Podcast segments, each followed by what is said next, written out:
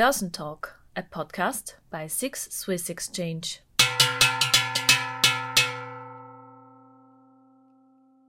Good afternoon and welcome to the Börsentalk 2021, the first of four webinars organized and brought to you by SIX Swiss Exchange.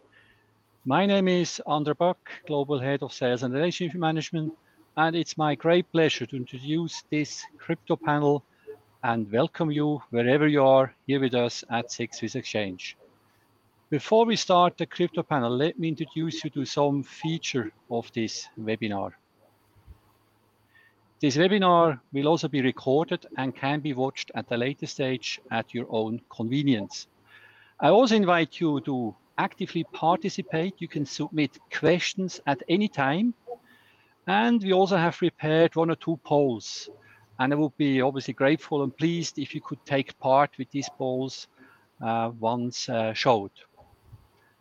To infinity and beyond. This was Buzz Lightyear's call when he jumped full of confidence into the air and no one would have believed it, landed safely next to his new friend Woody. The film Toy Story showed clearly that belief and determination can make the impossible happen. Cryptocurrencies have now arrived in the financial industry, whether you like it or not. We at SIX welcomed already in 2016 the first tracker certificate on Bitcoin. And with some Buzz Lightyear's loops, have expanded our product range, not yet to infinity, but certainly beyond what everybody believed initially. Let's look at the numbers. Year to date, we have more than 4.6 uh, billion Swiss francs trading turnover, over 160,000 trades, a choice of over 100 products, ETPs and certificates, and 10 cryptocurrencies to choose from. We had so far this year five new ETP crypto issuers uh, listing their products with us. And obviously for me as sales, good to know more are in the pipeline, more issuers will join SIX Swiss Exchange the coming uh, weeks and months. So it is with no surprise that I'm very pleased that we have some key experts from the crypto industry here on our panel, which contributed enormously to the mentioned numbers. And without further ado, I happily hand over to Mark Dittli, our moderator for this afternoon's panel. Thank you, Mark. Over to you. Thank you, Andre, and hello, everyone, and welcome to the kickoff of uh, SIX Talk 21.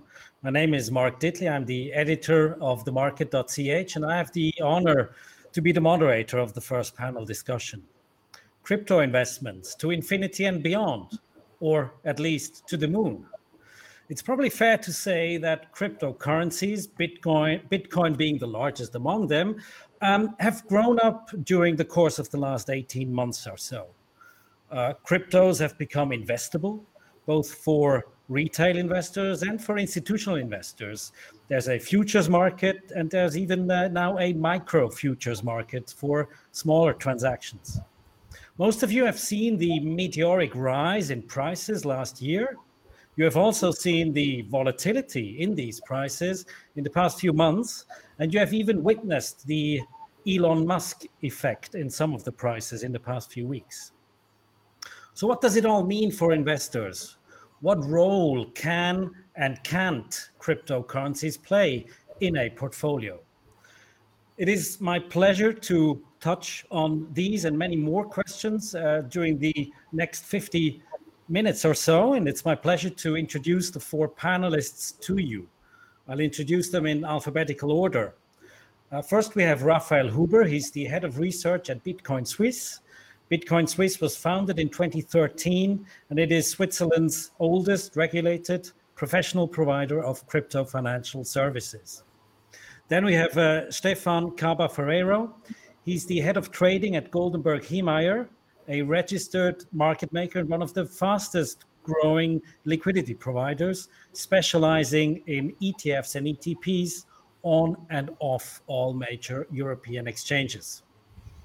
Then we have Townsend Lansing. He's the head of products at CoinShares, and he's responsible for developing and managing products for the asset management business. And we have Ophelia Snyder. She's the co founder and president of 21 Shares.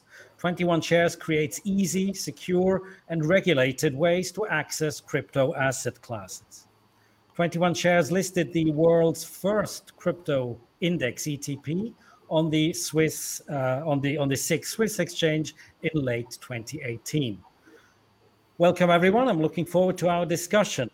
Now, just one word of housekeeping, just to repeat, uh, like Andre said, you can ask questions at any time during our discussion, and you can do that by using the Q&A function at the right side of your screen.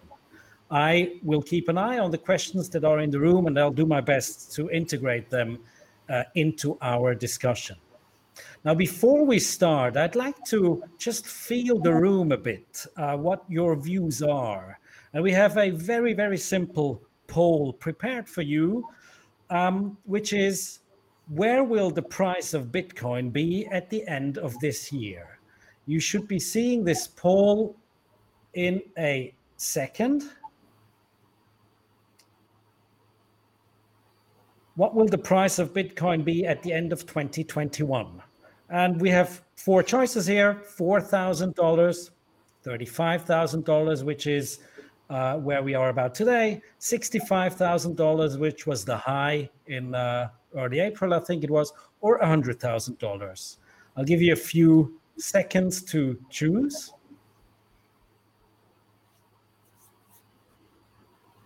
And if you have voted, you see the votes coming in now, and I'll just uh, give it a few more seconds to see how those votes change.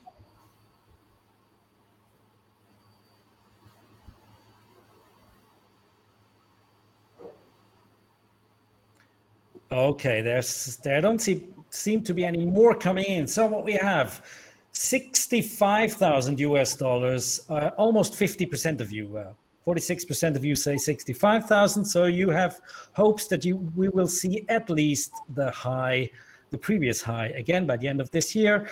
Uh, another 35% uh, said $35,000, which is uh, what we had until a couple of days ago. So we have another poll for you, but we'll do that a bit later in the discussion. Now we'll jump into the discussion. Whenever I talk to investors, whenever I talk to people who are not uh, day in and day out specializing in cryptocurrencies, I, am always amazed by um, that that there isn't really a common view of what cryptocurrencies are. Are they money? Are they a means of exchange? Are they a store of value? Are they just an object of uh, speculation, a speculative asset? Uh, so, first, uh, I'd like to hear from each of you what is, and I'll use Bitcoin as, as the largest one for this question. What is Bitcoin to you? Uh, Ophelia, uh, I'd like to start with you. Uh, sure. I, I, guess I get the fun of being being first. Um, it's a really nuanced question. I think limiting it to, to Bitcoin helps with the nuance because I think it really does depend on which assets you're talking about. Um, when I think about crypto assets, I think where people often get tripped up is that it's a little bit of both, which is to some degrees a terrible answer. But I think the idea here is you it's like the early days of something new. And in the long run, I do believe you'll end up seeing Bitcoin as a store of value. In the short run, it's more like um, being able to invest in an internet protocol. So instead of you know investing in an Amazon or Facebook, it's as if you could actually buy a piece of the HTTP part of. It's so early still in terms of the evolution of the ecosystem that yes, you're still going to see volatility but I think over time you'll see convergence of this thesis. It's the early innings of a new store of value. Very much. Uh, over to you, Townsend. The accurate way of putting it, I think. Um, I mean, it depends on the investor or the, or the person looking at it. I do think. I think the idea of being able to invest early in the internet protocol is a very good analogy. Um, but I also think for you know for investors who are looking for kind of short-term volatility, there are many investors who have buckets allocated to that type of risk, it is also a very viable asset class. I do think longer term, you know, if you're looking at kind of something competing with or replacing gold for traditional store of value hedge of inflation, it will serve that function. I think it even probably serves some of that function now if you, you know, if you're just sitting there worried about fiat currency, which is, you know, something people have been worried about probably since 2008 and many people even not before, you know, traditionally the gold was the only outlet. Um, I think, you know, Bitcoin in particular is is is competing with that. So I, I do I do agree. It's it's somewhat strange to say it does kind of encompass a lot of different aspects and can be a lot of different things for different investors depending on their risk preference and their portfolio management style. Thank you, th- uh, thank you, Townsend. Uh, over to you, Stefan. Yeah, perfect. First of all, yeah, thank you, thank you for having me. Um, it's nice to see that zero was not in the poll. It's always good. That used to be one of the options. So nice to know that's been removed from the table. Um, yeah, from my perspective, I, I definitely agree with, with my fellow panelists. I think we're at the early days. I think to rule it out as a currency, it's probably a bit early because I, I definitely think in its current form, store of value seems to be the go to. But technology has impressed all of us over the last 20 years. So who's to say they don't figure out a more efficient way of, of reducing transaction costs and transaction time?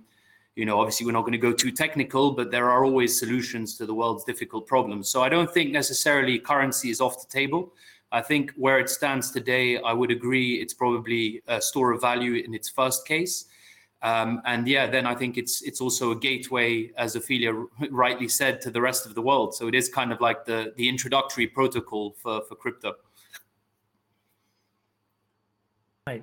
Thank you, Stefan. Uh, I did see they didn't uh, they didn't uh, um, use five hundred thousand uh, in the poll either. So it was it was quite a narrow poll between yeah. four thousand and a hundred.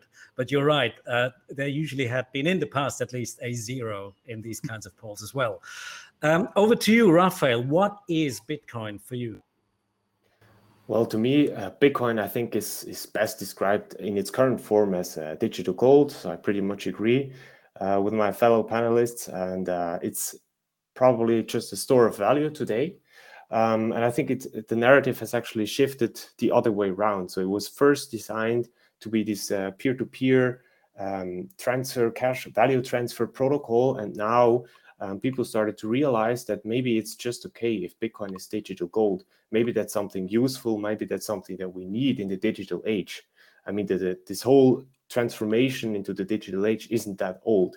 And uh, Bitcoin, I think, will serve an important role in all of the, it as a store of value.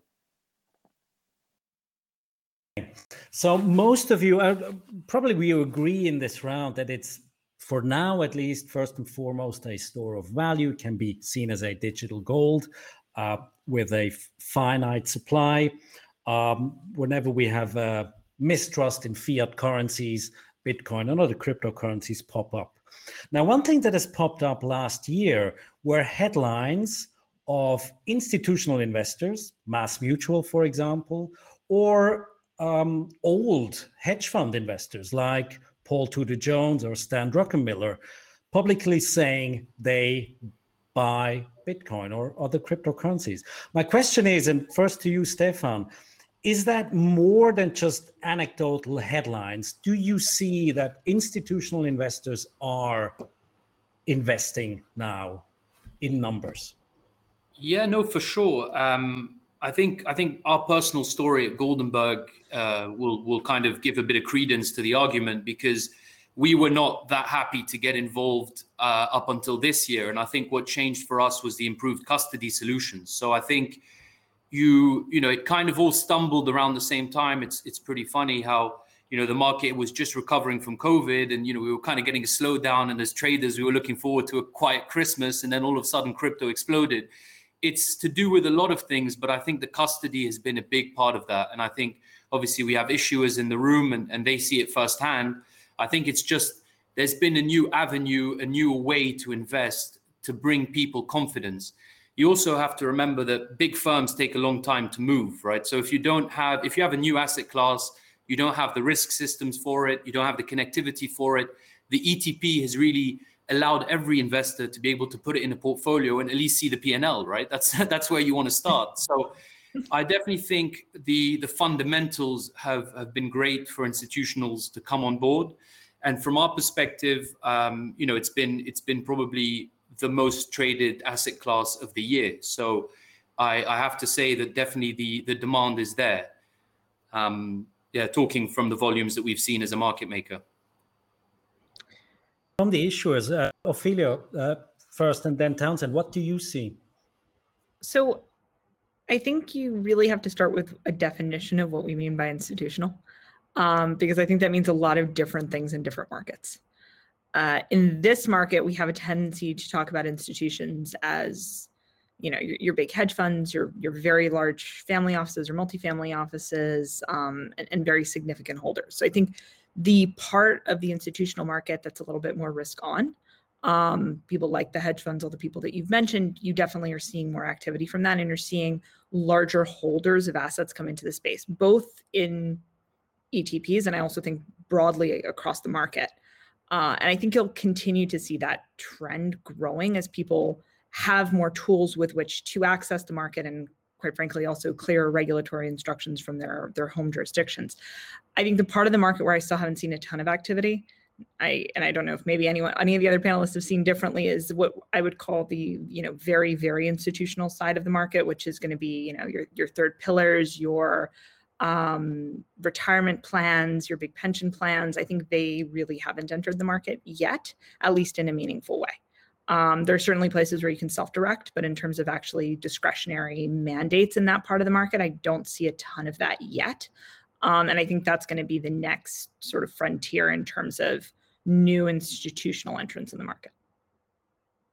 Do you see that as well, Townsend? Would you agree with what? I think that, that's a description. I mean, I think the evolution.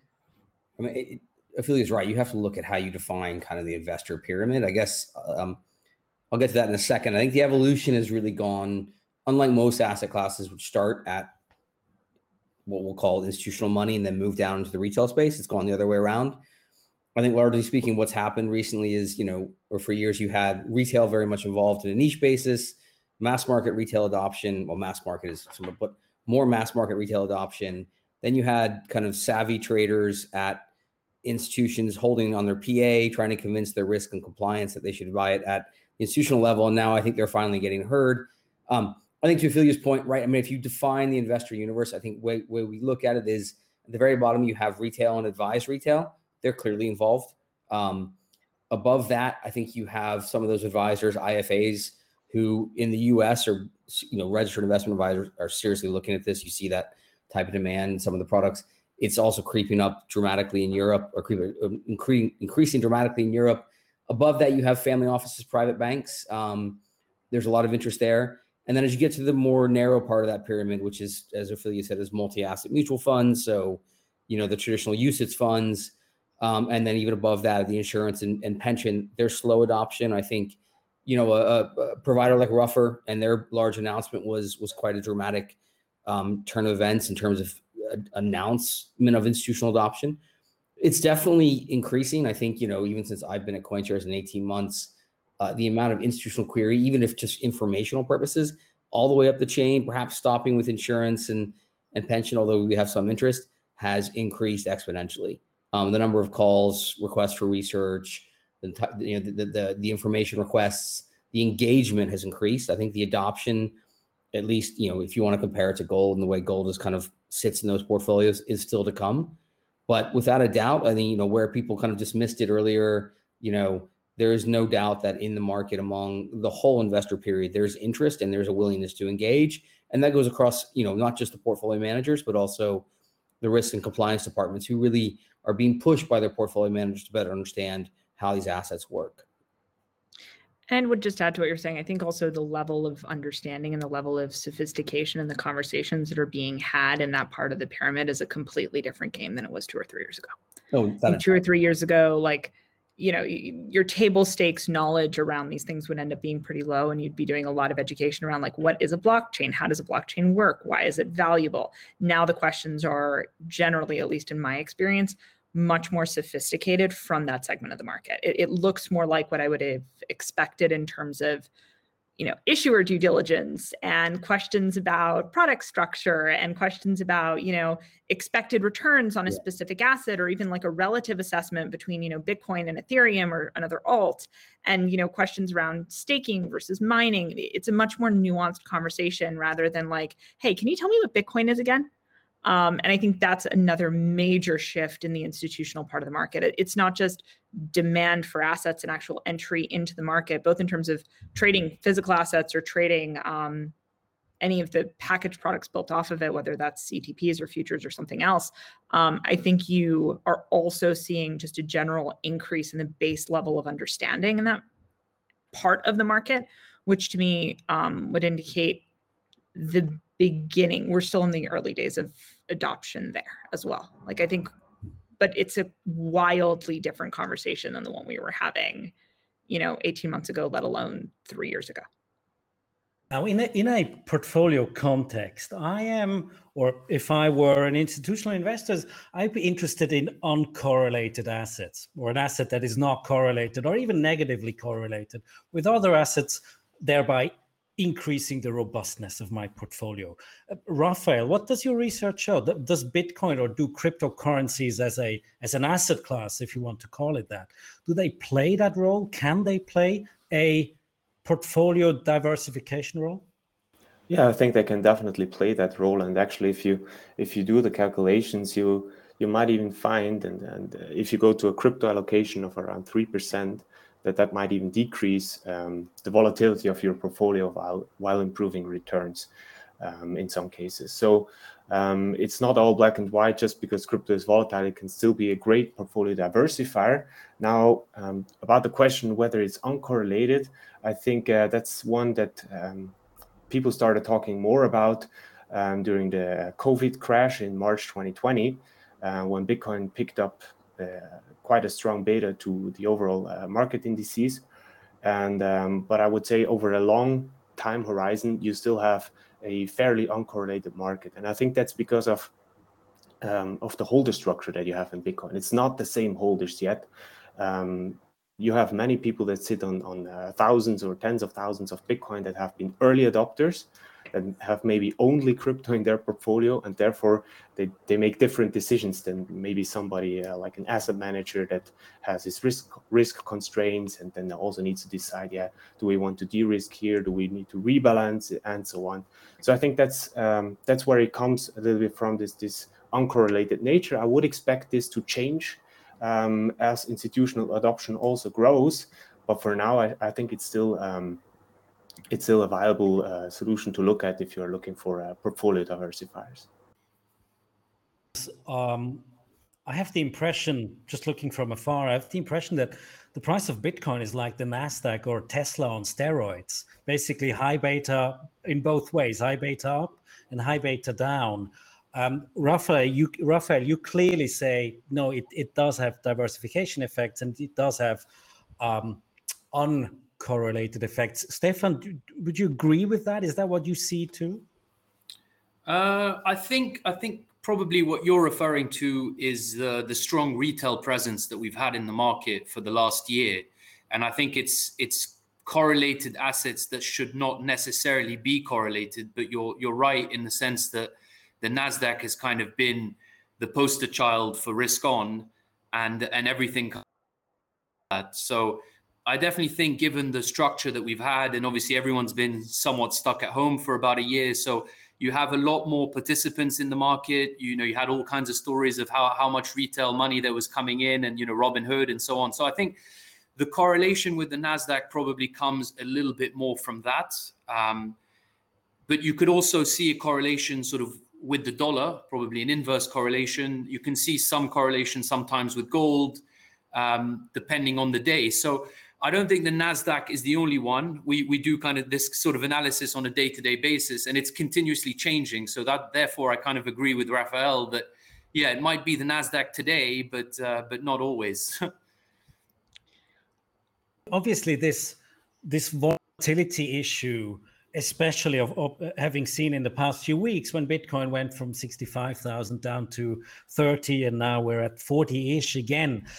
Um, in your view, of Ophelia, is that basically just growing pains uh, while growing up, while um, um, being more widely used also among more, let's say, serious investors and not just a, a meme uh, trading crowd? Do you, do you expect the volatility to dissipate uh, in, in the medium term to, to grow slower or, or more, less extreme? So I think that's a very complicated question to answer because ultimately, to answer that question, you sort of have to look at the, the market fundamentals here. And I think as you do have larger holders and more institutional holders come into the market, they will help stabilize the market as they make up a larger percentage of the total assets that are part of, you know, that that more liquid part of the flow, right? A, a big trend in crypto broadly is this idea of like hodling, right? So people love diamond hands emojis and, and that narrative around you know buy it now don't plan on touching it for a decade. Um, and i think as you have a combination of more institutional larger holders helping to stabilize the market and that sort of long termism in terms of how people are buying assets the combination of those two things with a pretty positive macro environment for crypto between a lot of what's happening geopolitically, globally, a lot of what's happening with global monetary policy, um, people looking for returns, people having a little bit more risk appetite, more active involvement in trading. I think it will, in the long run, end up stabilizing some of the volatility that we're seeing. Um, but I think that that comes with the sort of natural maturation of the market and this positive macro environment. Hmm. What we have seen uh, sometimes I think Elon Musk have must have so much fun, uh, basically shooting Dogecoin to the moon one day and then uh, uh, letting Bitcoin crash by twenty percent or so, and then letting it come up again. My question really is uh, uh, maybe to Townsend this. Um, this phenomenon that an individual like Elon can basically just manipulate the price so much by mobilizing a crowd um, how, how should we deal with that, or does that worry you? I mean, it's as Stefan was saying, the market market structure for a lot of markets has changed with the introduction of a broader of more access from retail investors with some of the gamification that occurs you know even among self um, self-directed xo only style investors what is what is happening with the robin hoods or the free trades of the world and the access people have is has really fundamentally changed the market. I think, I mean, personally speaking, it's unfortunate that Bitcoin or any asset responds to the messages of, of, of a single person. Although I sort of put it in the context of what people, in my opinion, look when they look at Bitcoin or digital assets is sort of the overall adoption trend. And I think Elon Musk represents a very significant voice in that adoption trend. And so when he and others make those statements, it starts to either create support or concern around that. And so that to some extent, it's not unjustified because clearly I think they've sort of become a proxy for, okay, you know, what are significant players who might signal adoption saying? And I don't think, you know, Elon Musk obviously is the only voice in terms of both support and resistance around where adoption is going. I think, you know, that also plays into what governments are saying and what regulators are saying. And, and overall, I think the market continues to look at kind of milestones in adoption as a way of, of kind of understanding the acceptance and sort of beginning to think about the pricing and that path to stability that, that Ophelia was talking about. So he has become somewhat a very prominent voice in that, but which is not necessarily a, a, a bad thing per se that people look to that. But ideally, over time, we'd have multiple voices really and multiple milestones signaling where adoption is going, which will give investors a better opportunity to kind of gauge pricing for, for digital assets.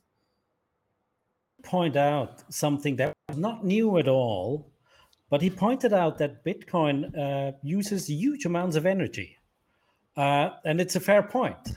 It's, again, not new at all, but um, a point that while we are talking about global warming and, and trying to to uh, to have uh, a more efficient use of energy, now we have Bitcoin using these insane amounts of energy.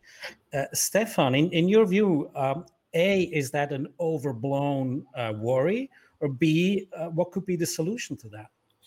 So, um, I, you know, you hear it a lot, but I think for a direct comparison. So I think if you factored in the amount of employees and the amount of energy that all the sort of banking or the, the existing network takes into account, you know, you have ATMs obviously running 24 hours all across the world, several on a high street. Most of those have a lit kind of, you know, interface and so on. So I think you really have to compare it like for like and take into account, you know, what, what do we currently produce and what do we currently consume for electricity and energy to keep our current system alive. And then I think you won't see it as such a, a humongous number. What I like as well with, with Bitcoin is that people are directly accountable in, in the price. So as as you get more sophisticated entrants into the market who can you know who can operate with less consumption or more sort of renewable consumption then obviously their margin is going to increase because they're paying less every day on electricity. So naturally, I think Bitcoin will develop into a very efficient use of energy. I think at the moment we're going through those teething pains because obviously you have very cheap energy in sort of emerging and frontier markets and very little restriction around how to use that energy. So it's the consumption is astronomical in certain parts. But I do think there will be a solution to this problem, and I definitely think it's overblown.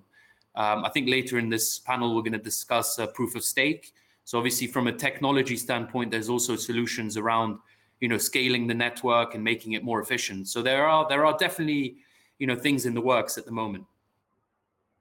Raffael, would you agree with Stefan's statement that it's that the energy issue around Bitcoin is is overblown? I mean, I see your point, Stefan, that uh, compared, it's not that much. It's about Sweden, but still, I mean, aren't there ways to not having it so energy intensive, uh, Raffael? Well, I think um, so, so. First of all, the people that are, are most concerned about this usually um, didn't spend too much time looking into what value Bitcoin actually provides. And then I fully agree with uh, Stefan that you should look at uh, at the alternatives. So if you just look at gold mining and, and the negative externalities that that provides, um, then you already see that uh, the, the, comparison is actually not looking that bad for Bitcoin.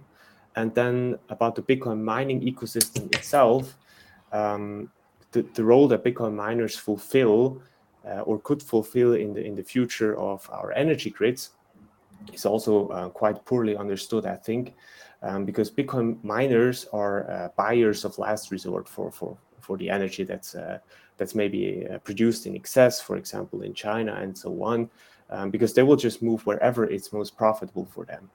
Um, so, but, but, I do think, it, I mean, of course, it is a lot of energy, and you cannot say anything about uh, these numbers. Um, it's pretty clear how much it approximately uses. Um, so I don't think that there will be a, a future in which there are uh, multiple proof of work chains, but I do think that there is room for one. And um, uh, I think the whole the whole topic is is now, of course, with Elon Musk tweeting about it again. Um, it's coming a little bit uh, to people's minds, also with institutional investors looking at uh, is this actually um, compatible with our ESG principles. Um, so that's where where I think also proof of stake has a chance to to uh, take a bigger hold of the market. Um, but overall, I would say uh, there's uh, there's a lot of information needs still in this sector, and um, in the end, I think there will be a, a, a place for Bitcoin mining also in the future. Uh, it has been mentioned. Uh, Ethereum is in the process of moving from proof of work to uh, proof of stake, probably happening at the end of this year or early next year. Um, Ophelia, is is is that a way forward? Could that be a solution for the for the energy issue, also for other cryptocurrencies? So I think a, a lot of crypto assets look at proof of stake. A lot of crypto assets already use proof of stake. Um, I think it's certainly a less, both energetically and computationally, less intensive way of performing validations. And I think there's a lot of promise in that technology. Um, in terms of scalability of blockchains, both in terms of energy consumption, which is what we're currently talking about, but also more broadly.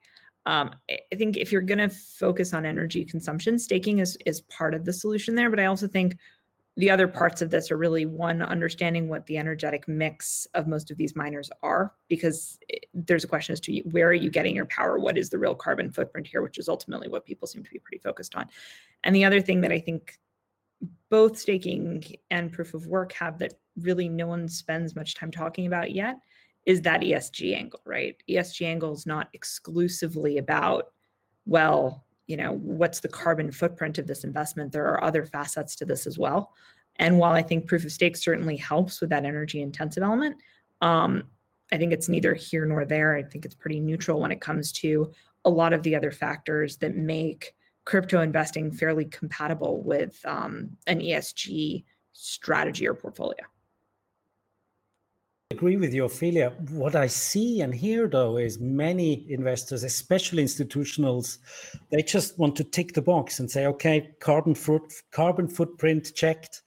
And with that in mind, uh, very often they say, I, I can't do crypto or I can't do Bitcoin at least. Exactly because they need to check the box of the of the CO2 uh, footprint. Well, I think that so I was actually just discussing this this morning. I, it's really difficult right now to estimate CO2 footprint of Bitcoin as a concept. That's a very difficult thing because while it's possible, depending on what hardware, like what physical computers you're using to do proof of work, it's possible to estimate, at least on average, what the energetic consumption of Bitcoin as a network is. But it's possible. It's, it's still an area for study because people use all sorts of different computers to do this and you may or may not know what everyone is actually using and how do you really validate that specific computer that specific setup that ran this on a decentralized basis? How much energy did it use to approve this? Um, it's an area where people are spending a lot of time. There's some really interesting work coming out of the university of cambridge right now around this actually trying to compute energetically you know kilowatt hours. How much energy is really being used here is still i think an open question um, specifically because of the nature of decentralization and blockchain. If you add to that, if I take that same piece of mining hardware and I run it in Iceland versus if I run it in China versus if I run it in you know next to a hydroelectric dam versus whether I run it in an area with like significant amounts of like dirty coal power you're going to have massively different carbon footprints so it, it's a little bit difficult to say, oh, well, the carbon footprint of Bitcoin is X, and therefore it won't meet my requirements. That that's something that even I think practitioners currently are spending a lot of time thinking about how to quantify that. And there's a lot of research still to be done there in terms of actually understanding it fully, especially from a carbon perspective. Um, I think that's an element that's sort of missing. And if you take that and compare it to i think global banking and, and some of the topics that were just covered by um, by stefan and raffael this idea that you, you need to look at it on like for like basis you have the same issue right? An atm that's being run in london and an atm that's being run in west virginia are going to have completely different energetic profiles and you have very much the same problem.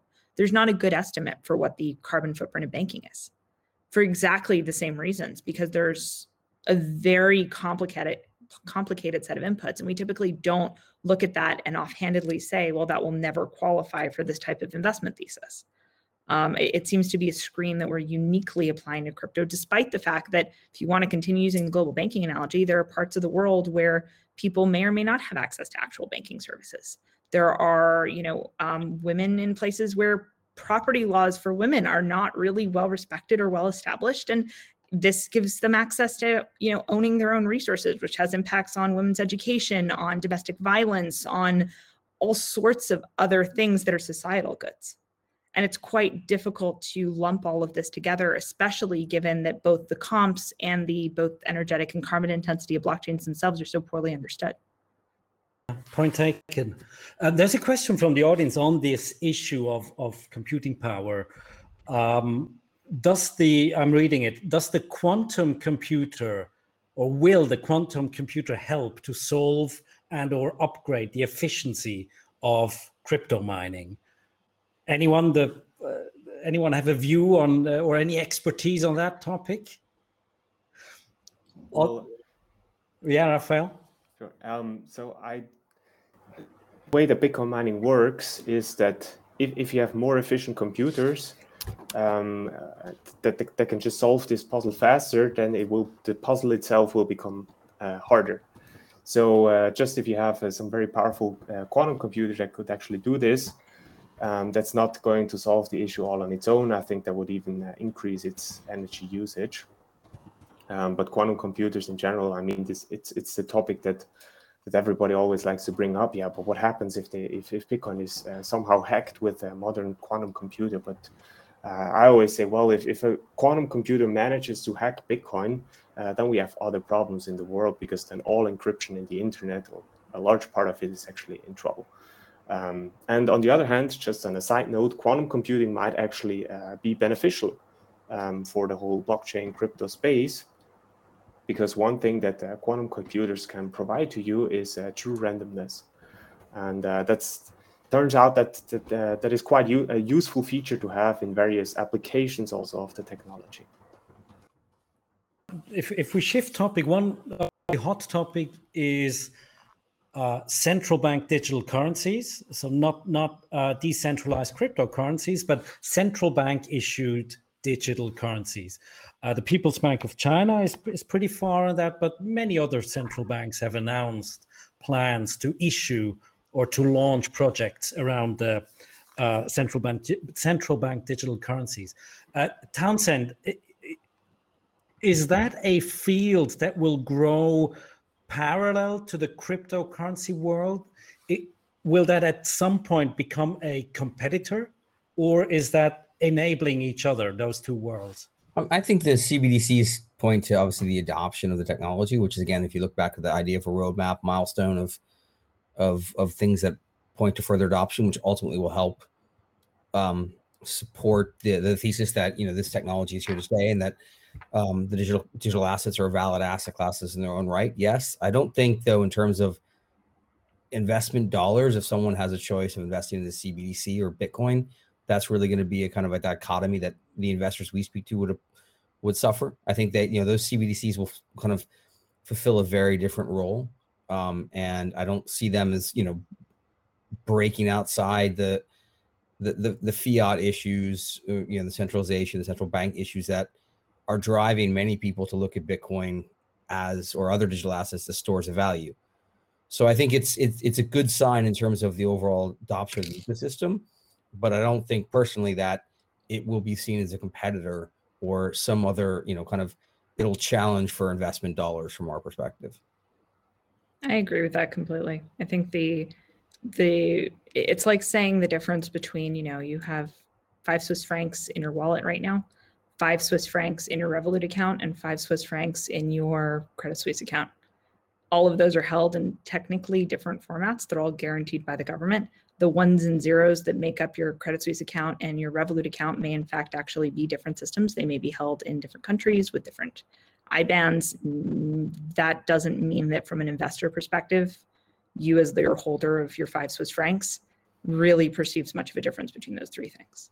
And I don't think some of these like central bank digital currencies are going to be materially different. So if it's five Swiss francs in your wallet at Credit Suisse, at Revolut, or held in a wallet by you know some banking intermediary or even you know in your own self-custodied wallet if that's going to be materially different in terms of perception versus the swiss francs that are you know the bill in your wallet currently uh, i don't see that as really competitive at all in terms of thesis with bitcoin or with any of the other crypto assets simply because most of the thesis there is driven around you know, a political monetary policy, a cap to the total number that will ever exist, real scarcity. Um, I, none of those elements really are impacted here, and they don't they, they don't mirror in central bank digital currencies in the same way they do in other crypto assets. I see your points that CBDCs are not a competitor to cryptocurrencies. However, from the perspective of central banks, cryptocurrencies are a competitor to their fiat currencies.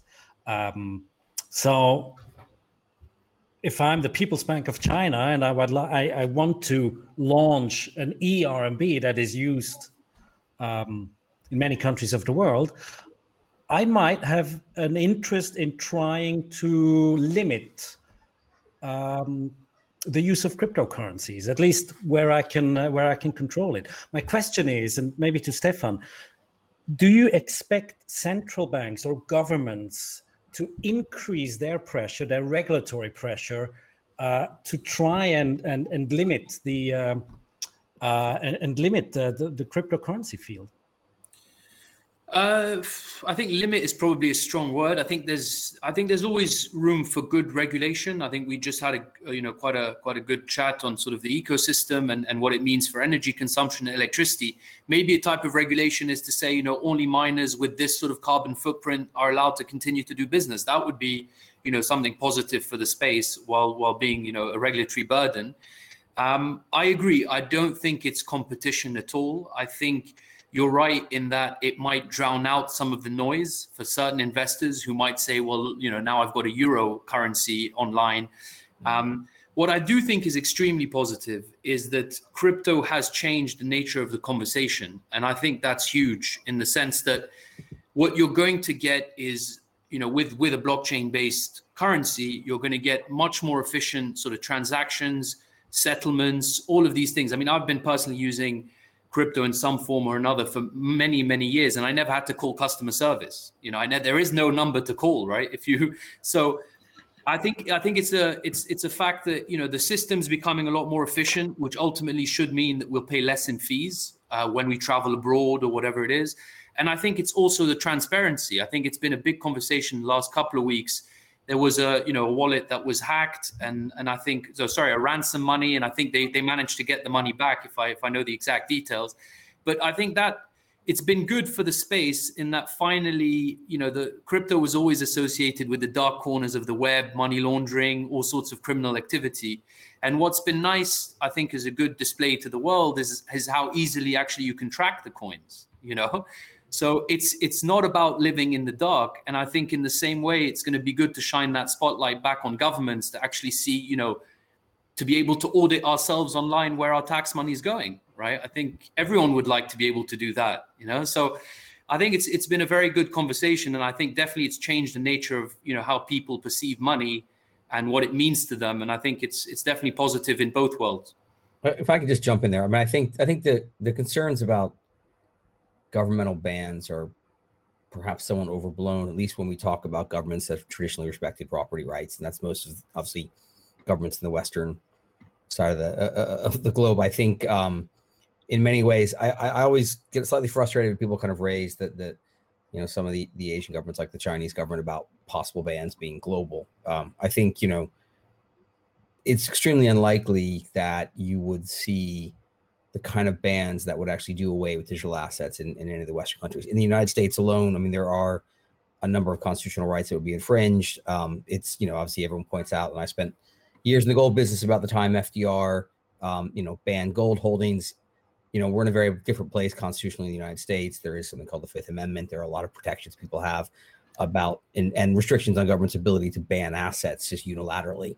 Um, I think that pretty much plays across across most of the West, and and and you know, in particular to the clients that we, obviously, Ophelia and I sell to, and to, um, you know, that that Stefan trades for and Raffael speaks to. I mean, in many ways, there's a fundamental assumption that their property rights will be respect, respected, and that also then, I think, extends to digital assets. Does that mean it's comp- it's not competition? Without a doubt, and I think central banks are are looking at it, and trying to understand how it fits in, what kind of role it's going to play. I think you will see regulation apply to digital assets that applies to cash, you know, like suspicious report transactions or SARs out of the US, you'll find, you know, it gets under the Bank Secrecy Act, um, transactions over $10,000 and the like, those will all begin to slowly apply to transactions, digital assets. But an outright ban where, you know, the extent of you hold an asset and I can therefore tell you now it's illegal to hold is extremely unlikely based on the jurisprudence that exists around respect for property rights. It was quite interesting. Uh, just a few weeks ago, Bitcoin reacted rather um, uh, sensitively when uh, the People's Bank of China just reiterated uh, their um, their their view on cryptocurrencies, uh, a rule that was out since 2017. They just reiterated that Chinese uh, regulated financial institutions are not allowed to trade and offer services and so on. Um, Raffael, you wrote about this. The same thing happened again, and yet the price reacted um, very sensitively again. What's your view on this topic of government regulation and government regulation maybe increasing and what, what it will mean for the crypto field? Well, I think it's it's always the question uh, whether that was actually the cause why Bitcoin then uh, dropped a little bit. Of course, some people might be scared, and if the whole Chinese market is just cut off, then uh, that's uh, less buyers, of course. Um, but overall, I think, um, yeah, I can I can basically just agree um, that a, a, ban on cryptocurrencies is, is not very likely. Of course, uh, every country will, will, want to keep its monetary sovereignty and uh, its uh, seigniorage rights and so on. But um, there's also there's also just a simple question: uh, Do cryptocurrencies provide actual value in the real world? And I'm convinced that they do, and uh, we'll see more of this in the coming decade of how this whole uh, industry actually fits in with the rest of of the world and once you once you start to realize this, um, then it just becomes a, a, game theoretical competition between countries. But um, just if, if you ban it, you're you're basically outside of this whole innovation, and it's the pace of innovation in crypto is is still amazing. And that's I just don't think it's something that a country can actually afford to uh, ban completely, because then um, if this whole thing takes off and you are you banned it, you will either have to revert the ban or find some other way to join this uh, uh, this new digital uh, digital world where value is settled on, on a blockchain and not on uh, the traditional payment rails. And maybe just one more uh, one more thing on on this whole. Um, how then central bank digital currencies play into this? I think it's actually um, uh, it's actually a positive for the crypto space because um, some of exactly some of these real world applications um, are maybe a bit difficult to uh, do today because you have uh, because the crypto assets are so volatile. So if you could have um, stable coins or so uh, coins that are pegged to a, a certain uh, fiat currency or uh, central bank digital currencies directly or a combination of the two, and then you can actually allow people to use um, this new digital infrastructure, uh, this new settlement infrastructure um, while staying within currency that uh, of the country that they typically do their accounting in. So I think overall it's a it's a net it's even a net positive, and um, it's sort of the governments starting to realize that something needs to be done and uh, catching up with this trend that has already started in the crypto world for for a few years. Ago, we, we saw headlines that uh, El Salvador has uh, has uh, introduced Bitcoin as legal tender.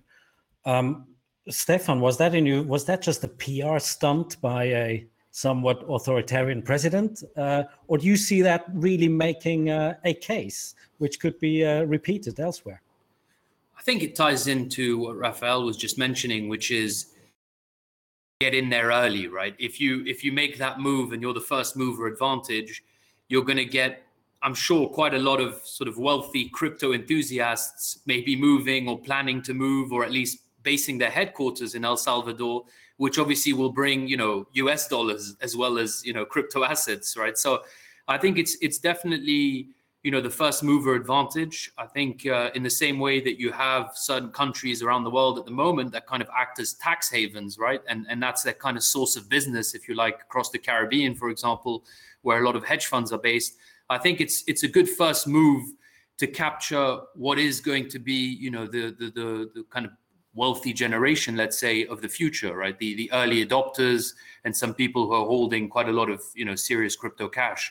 So um, now I think uh, you might get a few countries that follow suit, but uh, but I think it would be kind of restricted to countries in in this sort of mold that want to attract um, you know more more institutional investors um, the cutting edge of technology. Developers obviously is becoming a big resource as well to have developers in your country and so on. So I think it'll definitely uh, play out po- positively. I have a question from the audience here. There are thousands of different cryptocurrencies, and uh, every now and then uh, something new pops up. Um, we even had uh, a cryptocurrency that was uh, once a joke, uh, Dogecoin, uh, going through the roof and being getting into the top ten. Um, the question really is maybe to Townsend, um, as an investor, you know, which ones should one choose? I mean, can can you can you make a distinction? Which ones are the serious ones to to really invest in, and which one you you can just forget?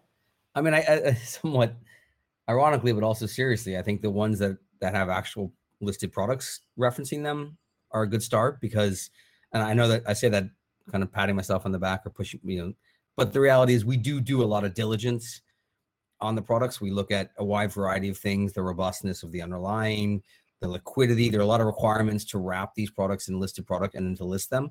I think that is for anyone kind of getting in a very good place to start to figure out where you know where the listed products. It's sort of a, you know, obviously I, I, people who have a lot of expertise in risk uh, in digital assets can explore much more detail. I think you know, and clearly there's a lot going on, in particular in DeFi and elsewhere, with you know opportunities for yield and lending.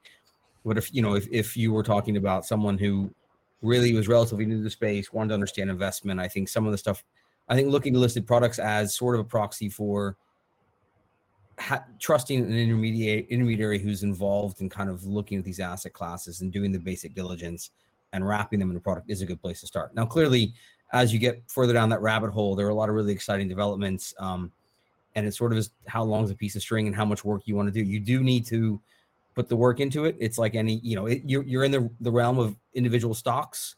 If you want to look at it from an investment perspective, which means, you know, you're looking at, you know, financials, in this case, protocols, you're looking how the staking works, whether you can lend it, you're looking at what your yields are. I mean, and that is all, you know, really exciting stuff. Um, and, you know, for those investors who are keen to do that, there are a lot of sites that, you know, um, that, that help explain market cap as well as the way the, the staking protocols and other yield opportunities might exist. Ophelia, how how and when do you uh, include uh, a cryptocurrency or a new cryptocurrency in your product?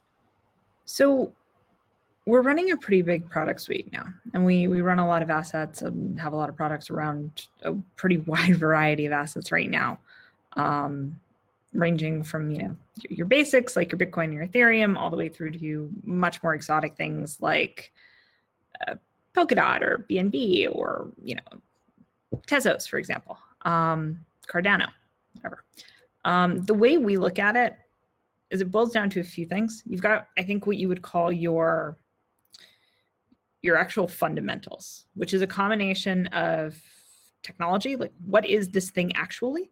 How does it work? Why does it work that way? Who's behind it?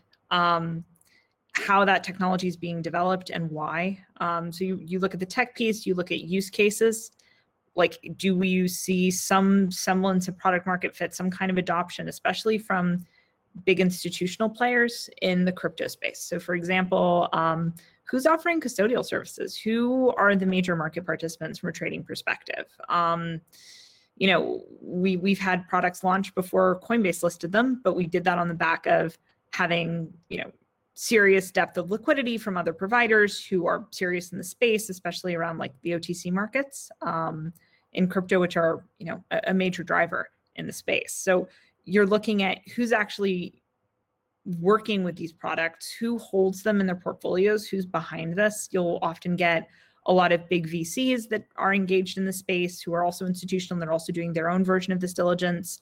Um, that certainly helps provide some confidence.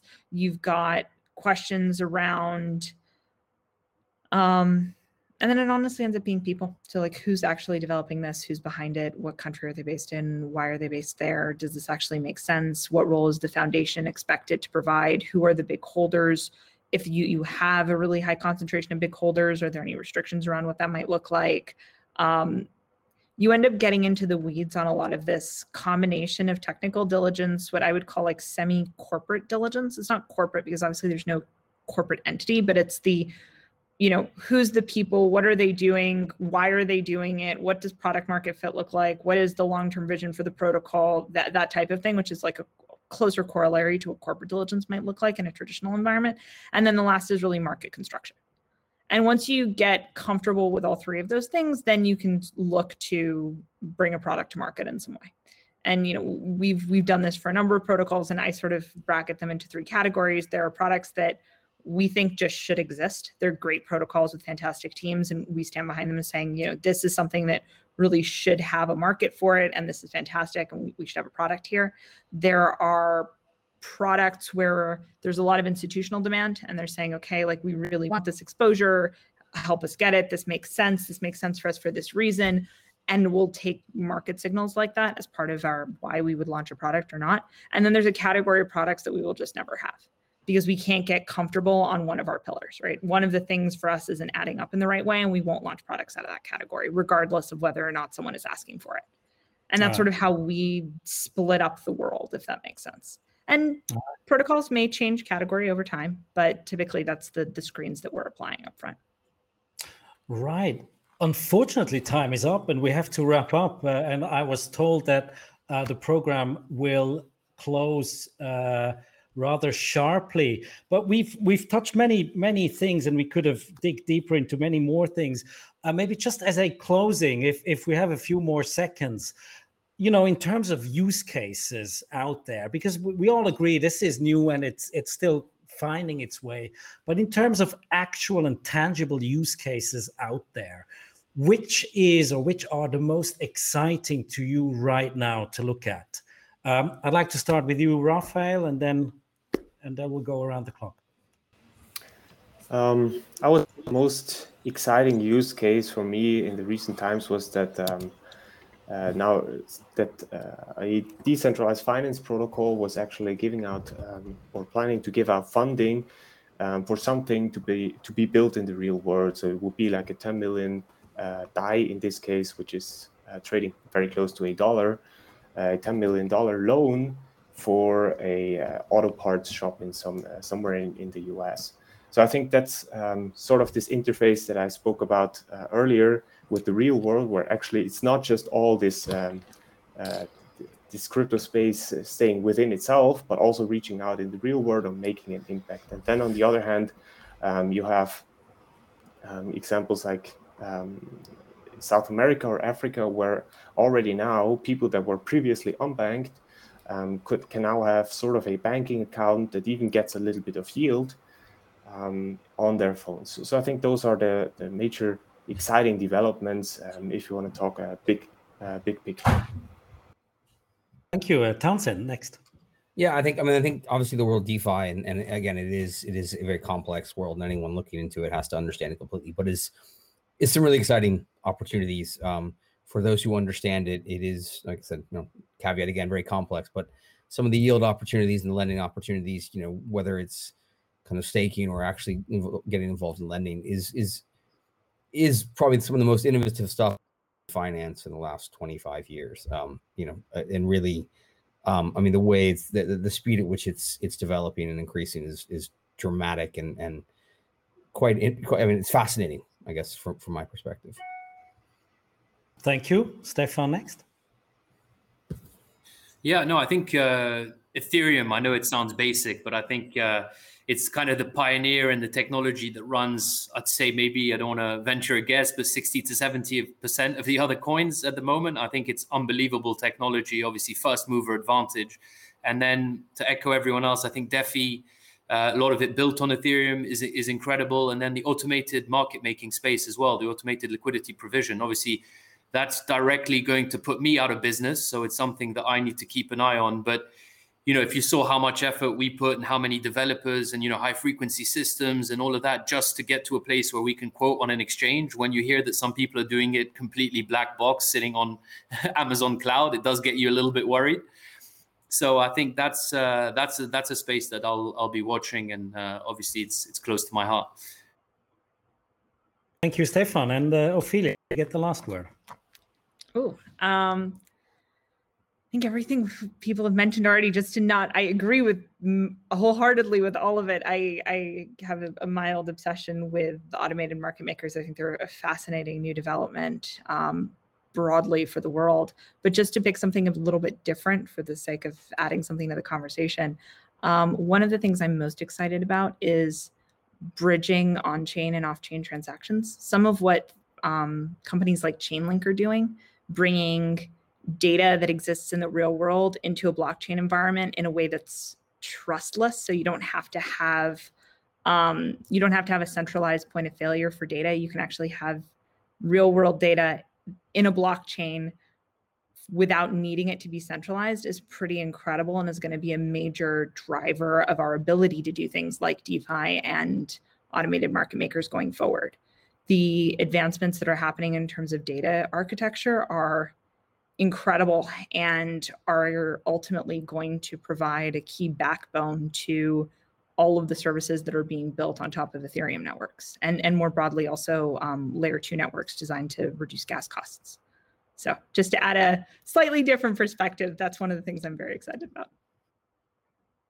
Thank you very much. Uh, unfortunately, I, I, would love to go on for longer, but we have to come to a close. First of all, thank you very much for joining us, Raffael, Townsend, Stefan, and Ophelia. Thanks for sharing your insight. Uh, thanks for Six uh, and Andre to make this happen. And thank you all in the audience for uh, having been with us. Uh, now, my uh, job is just to wish you all a great day, a great evening. be safe, be well, and hope to see you all again soon. Take care, everyone. Bye-bye. Thank you very much. Thank you. Okay, Bye. Börsentalk was brought to you by SIX Swiss Exchange.